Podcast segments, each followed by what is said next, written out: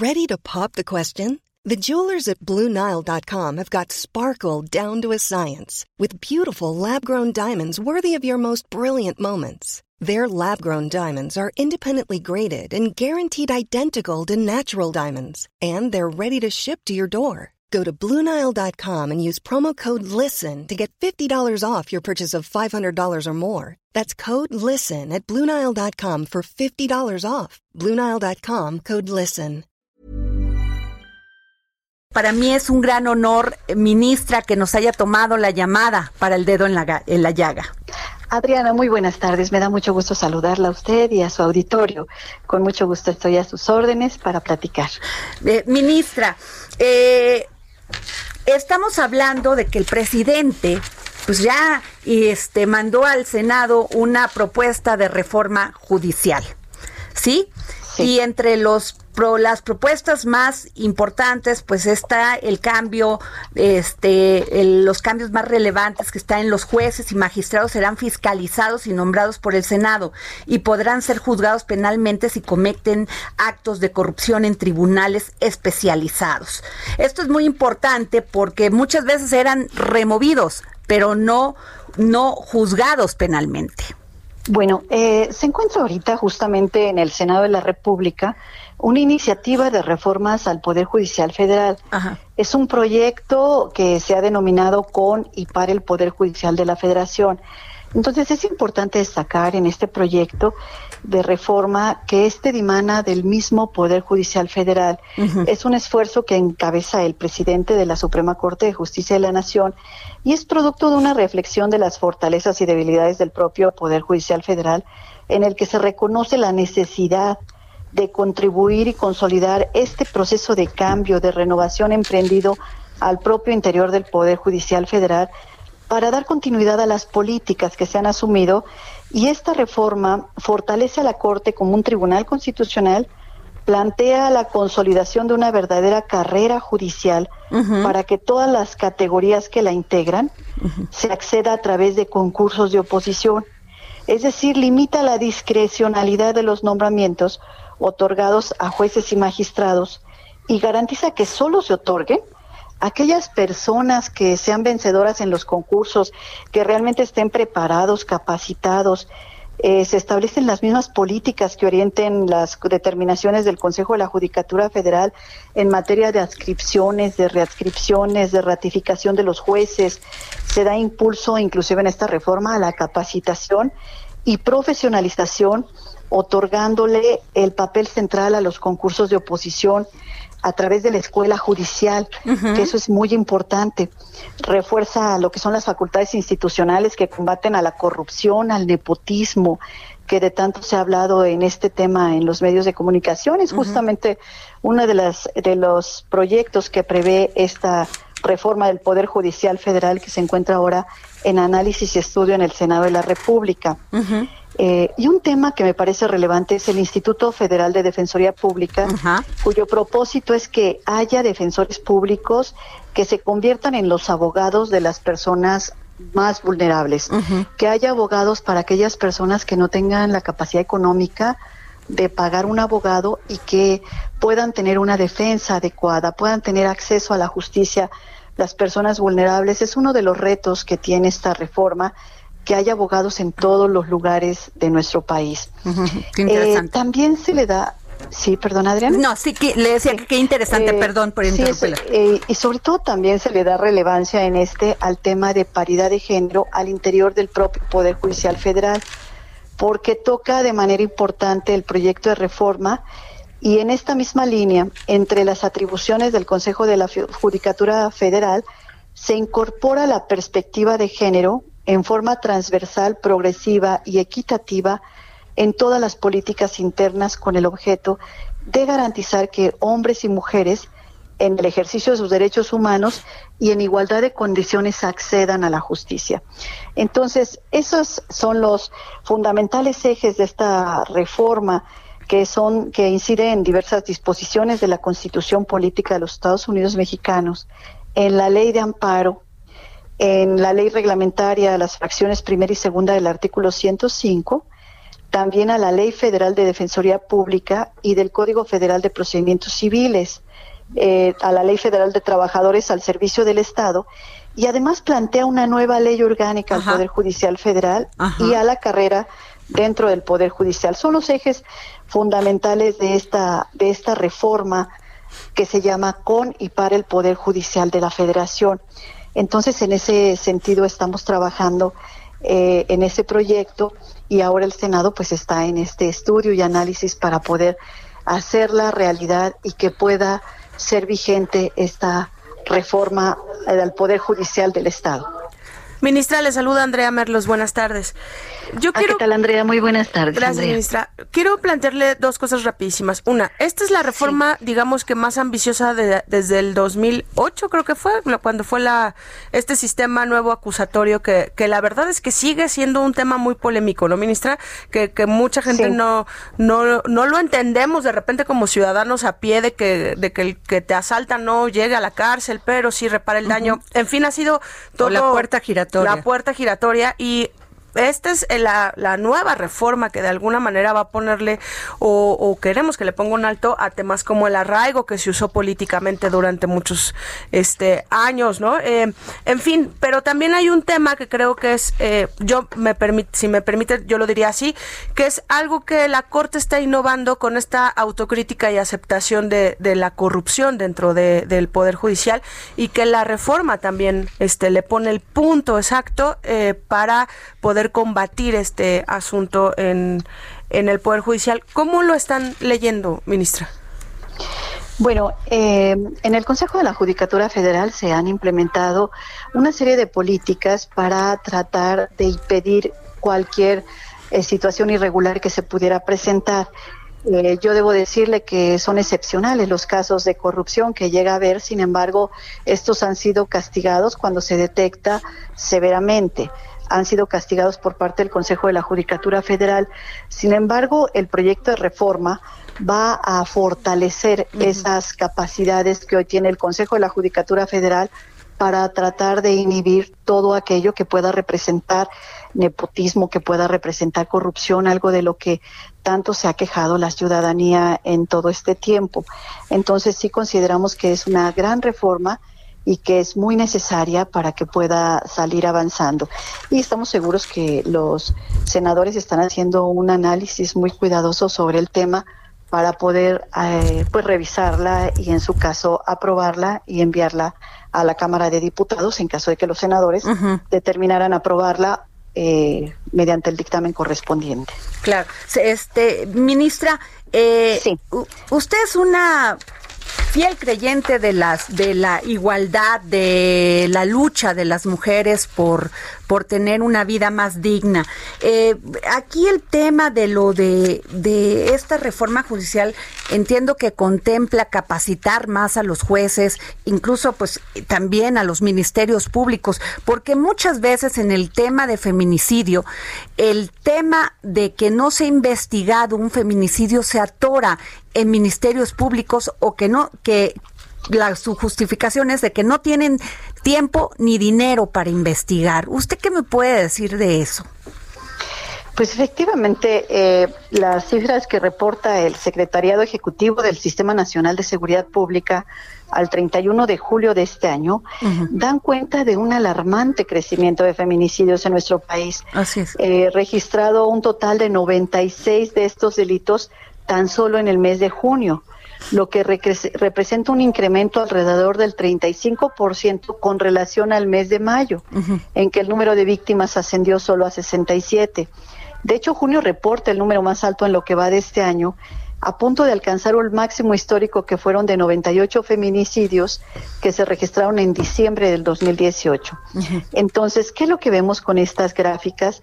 que tenemos entre enero y julio de este año, pues se cometieron 549 delitos de feminicidio, que da un promedio diario de 2.7 a 3.2, es decir, mueren tres mujeres todos los días eh, en nuestro país. Y esto nos parece una cifra alarmante. Hoy y es una cifra alarmante el día de mañana que, que habrá tres mujeres que eh, son eh, víctimas de este, de este delito de feminicidio. Entonces, eh, desde mi punto de vista, considero que es imperiosa la necesidad de profesionalizar a todos los actores en la investigación del delito de feminicidio para romper primero, como bien lo, lo señalabas, del paradigma de que todos los homicidios pues son homicidios y solo las circunstancias lo agravan o lo catalogan. Exacto. Creo que es necesario sensibilizar en primer término el alcance de esta problemática. Si bien hemos dado gran importancia al bien jurídico que es la vida, la forma de perderla o las circunstancias en que ésta se pierde, siendo mujer, amerita sin lugar a dudas otra perspectiva desde el inicio de la investigación para que ésta sea con perspectiva de género. Eh, el delito de feminicidio ha sido estudiado desde distintos enfoques, inclusive la Comisión Nacional de Derechos Humanos hay una recomendación, la número 40, que fue de octubre del año pasado, recopiló todos los datos estadísticos, los avances normativos que a nivel internacional y local se han expedido y por, por supuesto el punto más relevante es la observación 65 dentro de la misma recomendación, donde señala que, dado los resultados del estudio de diagnóstico de feminicidio, se observa con preocupación los altos, los altos índices de impunidad ante el asesinato de mujeres y el porcentaje, porcentaje tan bajo de carpetas de investigación abiertas por feminicidio. Entonces, todo esto que se ha hecho eh, y se ha mencionado ya en esta comisión, pues es importante atenderlo y atenderlo de manera inmediata. Eh, considero que el primer interviniente, que normalmente es el policía preventivo o el policía auxiliar, que conoce inicialmente del hecho, con frecuencia eh, con claros estereotipos o prejuicios entre hay una mujer muerta, pues no, no hay una mujer muerta, cuando en realidad es otra mujer muerta. Así es. Eso sí. Y desde ese momento se debe recabar los indicios probatorios con esa perspectiva de género, con conocimiento de qué elementos configuran este ilícito. Es decir, se necesita capacitar y especializar a ese primer interviniente en este tipo de delitos que realmente han simbrado a nuestra sociedad. Así es. Eh, Después tenemos el investigador, que también requiere capacitación especializada para poder determinar los elementos del tipo penal para llegarlos de manera lícita a la carpeta de investigación. En toma de entrevista con interrogatorio adecuado respecto a cómo obtener la certeza de la existencia de los signos de violencia sexual, de los signos de violencia física previa a la privación de libertad. Posteriormente tenemos el fiscal, que también considero que debe ser capacitado no solo cómo integra el tipo penal en la carpeta de investigación, sino conocer los peritajes que debe de solicitar, aplicar los protocolos de actuación, sensibilizarlo en lo que se constituye como violencia de género y al presentar la teoría del caso para poder expresar de manera clara y contundente el hecho de un feminicidio ante el juez de control. Y finalmente tenemos eh, a los jueces de control que deben ser también especializados en el delito de feminicidio para que se le dé certeza a estas resoluciones y que sean con perspectiva de género. Entonces, todo esto es lo que se está, eh, se constituye en lo que, eh, en lo que son las fases para poder sancionar severamente y justamente a las personas que llegan a privar de la vida a una mujer. Aquellas personas que han cometido este tipo de delitos se les pueda sancionar correctamente y creo que uno de los aspectos que, que se debe revisar es el tema de la capacitación y la especialización en este tipo en este tipo de delitos. Así es como, como lo vemos, Adriana. No, además muy, muy importante, este ministra, más que lo dio usted. Y en este tema, como lo estábamos platicando Andrea y yo, el tema de la defensoría pública me parece, bueno, un gran, un gran tema y además un gran apoyo a aquellas personas que pues no tienen recursos, como bien lo dice usted, y que van a dar con abogados que hasta les cobran por sacarles un caso, si bien resulta el 40 o 50% del caso, este ministra. O sea, porque no hay quien las defienda o si o están en otros intereses, me parece una un, gran tema y una gran propuesta, ¿eh? Sí, creo que, que, debemos de contemplar todos aquellos aspectos que puedan en este momento dar ese camino que, requieren las víctimas, que es justicia y que es buscar que vayan a, a, pagar su sanción los responsables de este de estos delitos tan atroces que se cometen todos los días en nuestro país y hemos comentado que es un promedio de tres delitos diarios. Entonces, si hablamos en promedios, cada ocho horas estaría estarían matando una mujer más, otra eh, mujer más. Y ministra, ¿cómo ha avanzado eh, la Corte con el tema de paridad? Porque eh, supe que hubo concursos para jueces, para magistradas, no sé. Sí, ¿verdad? Pues sí, efectivamente eh, se ha reconocido el tema del principio de la igualdad. Entonces, eh, en ese sentido, eh, justamente el Poder Judicial Federal, el Consejo de la Judicatura, ha emitido convocatorias exclusivas para mujeres para que eh, las mujeres abogadas, secretarias de estudio y cuentas, secretarias auxiliares, secretarias de acuerdos, vayan avanzando y presentando sus eh, concursos en estos procesos exclusivos para mujeres.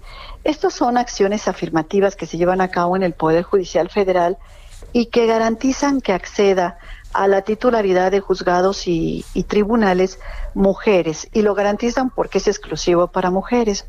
Entonces participan las mujeres abogadas que están en la eh, en el Poder Judicial Federal y entonces se va subiendo el porcentaje de titularidades que que hoy se tiene es cerca del 18% en magistradas de circuito y en juezas de distrito el 25%. Qué gran avance. Es decir, todavía falta para poder avanzar en esta paridad de género y entonces en ese sentido se están haciendo este tipo de concursos para poder accesar más mujeres a cargos de mayor importancia dentro del Poder Judicial Federal.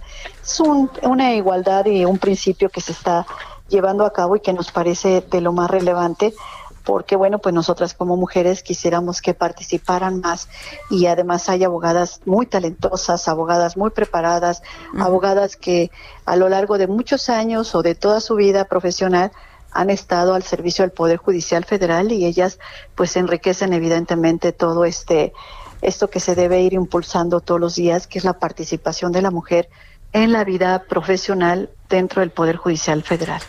Ministra, y, un poco en ese tema a mí sí me causa curiosidad. O sea, sí las mujeres participan porque de repente es un doble trabajo, ¿no? También de parte del gobierno abrir estas convocatorias eh, muy como muy dirigidas a mujeres, pero de repente también de este lado, este, fortalecer el espíritu para decir yo quiero, ¿no? Yo quiero ser, este, una jueza, yo quiero eh, estar en un alto cargo en el poder judicial. La respuesta eh, es eh, ha sido importante, ministra, y también le quiero preguntar algo.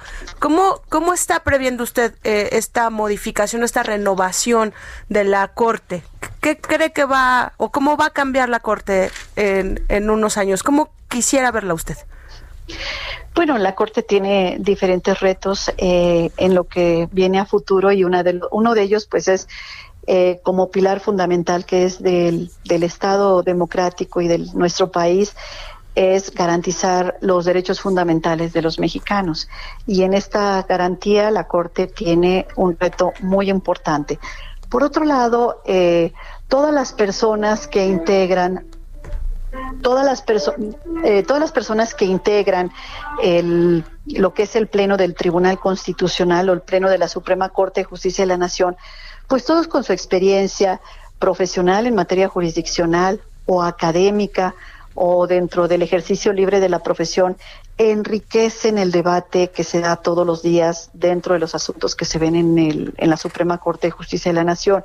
Entonces, y uno de ellos, pues es evidentemente la intervención de nosotras, las ministras de actualmente el, la Suprema Corte, el Pleno del Tribunal Constitucional se integra por 11 ministros, de los cuales ocho son hombres y tres mujeres. Entonces, pues en ese sentido sí le puedo decir que el debate es amplio, se enriquece y pues nosotros nos da mucho gusto que hoy en la nueva conformación de la Suprema Corte de Justicia de la Nación eh, seamos tres mujeres de 11. Sé que es probablemente insuficiente, pero vamos avanzando. Vamos avanzando de una manera importante y creo que se están haciendo cosas interesantes. ¿Y, y cuál es la, la, la corte para Yasmín Esquivel el dos años más? Bueno, pues es continuar trabajando como lo he hecho hasta ahorita, en este año que ya año y medio casi que llevo eh, como ministra de la Corte, eh, pues continuar trabajando en los asuntos que todos los días nos están turnando, todos los días en diferentes materias. Ahorita estamos viendo cerca de más de 20 acciones de inconstitucionalidad en materia electoral, porque como ustedes saben, tenemos el próximo año uno de los procesos, si no es que el proceso más importante en la historia de México, un proceso electoral muy amplio, muy ambicioso. Entonces ha habido reformas a las diferentes leyes de los de las entidades federativas en los cuales cuando no está de acuerdo los partidos, eh, algún partido político o las minorías o algunos diputados vienen en acción de inconstitucionalidad a la Corte a plantear sus inconformidades. Entonces ahorita, por ser un año previo al año electoral, tenemos eh, cantidad de trabajo por todas las acciones electorales que estamos atendiendo de, de muchas entidades federativas para poder este, resolverlos antes de que inicien los años electorales. Claro. Esto es, tenemos términos este mes de septiembre y, y quizá los, eh, a principios de octubre los términos para poder resolver estas acciones. Entonces, veo yo en los próximos dos años y en los próximos 13 años y medio que, que me quedan, veo un trabajo importante, un reto fuerte eh, e interesante para poder participar todos los días en los debates y los eh, de todos los asuntos que estamos viendo y que impactan a nivel nacional. Así es. Pues muchísimas gracias, doctora Yasmín Esquivel Moza, ministra de la Suprema Corte de Justicia de la Nación. Gracias por, por darnos este tiempo que es muy valioso eh, para usted, para el dedo en la llaga y decirles también a todas aquellas que nos escuchan, todas estas mujeres que quieren, que siguen esta maravillosa carrera judicial, que no solamente usted es una mujer que lucha por los derechos de la mujer, sino que además es una gran madre que le da tiempo para ser una gran madre, una gran esposa y una gran amiga. Muchísimas gracias, Adriana, y gracias, Andrea, por este espacio y por permitirme eh, platicar con todos sus radioescuchas. Gracias, muy amable. Pues gracias, ministra. Even when we're on a budget, we still deserve nice things. Quince is a place to scoop up stunning high-end goods for 50 to 80% less than similar brands. They have buttery soft cashmere sweaters starting at $50, luxurious Italian leather bags, and so much more. Plus, Quince only works with factories that use safe, ethical, and responsible manufacturing. Get the high-end goods you'll love without the high price tag with Quince.